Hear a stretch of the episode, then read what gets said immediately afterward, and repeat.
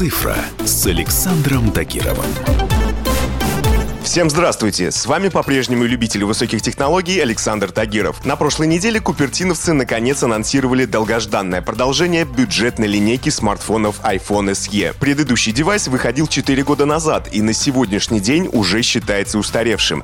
Поэтому пришло время покрутить в руках новинку и рассказать, что же у нее под мобильным капотом. Как и предполагалось, внешне устройство практически не отличается от iPhone 8. Особо внимательные педанты могут лишь заметить, что логотип немножечко съехал вниз. Все остальное визуально осталось на своем месте. Здесь тот же самый дисплей в 4,7 дюйма, большие рамки и физическая круглая кнопка внизу. Есть три расцветки на выбор – белая, черная и ярко-красная. До последнего момента считалось, что девайс назовут iPhone 9. Эта цифра была пропущена в модельном ряду, и к тому же из-за внешнего сходства с восьмеркой казалось логичным назвать ее продолжение девяткой. Но команда разработчиков имела на этот счет свое собственное мнение мнение, поэтому новый смартфон называется просто iPhone SE. Тем самым производители как бы намекают, что предыдущий SE в прямоугольном корпусе остался где-то в хрониках цифровой истории, и вспоминать его не надо.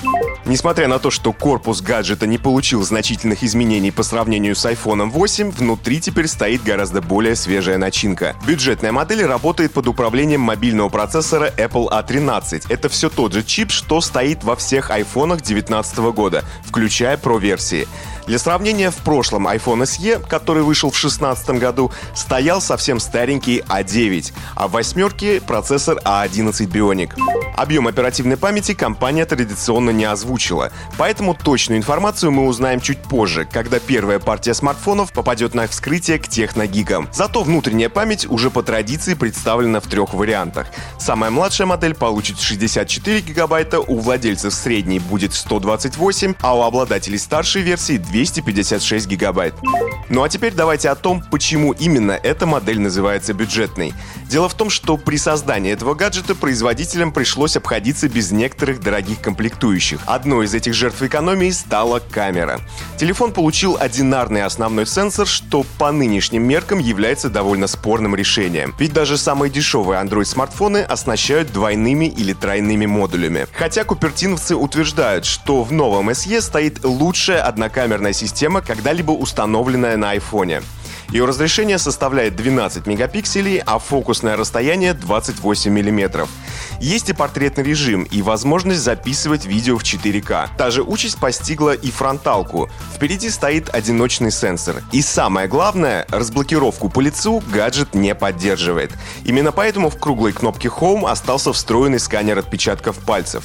Такое решение использовалось во всех моделях айфонов, начиная с 5s и заканчивая восьмеркой. Сенсор Touch ID здесь стоит второго поколения, а значит работает быстрее.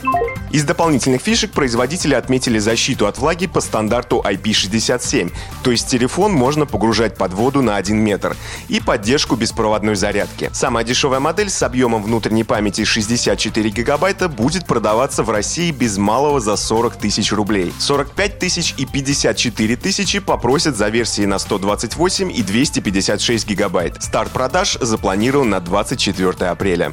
На этом у меня все. С вами был Александр Тагиров. Ищите мои подкасты на всех популярных платформах, подписывайтесь, ставьте лайки и оставляйте комментарии.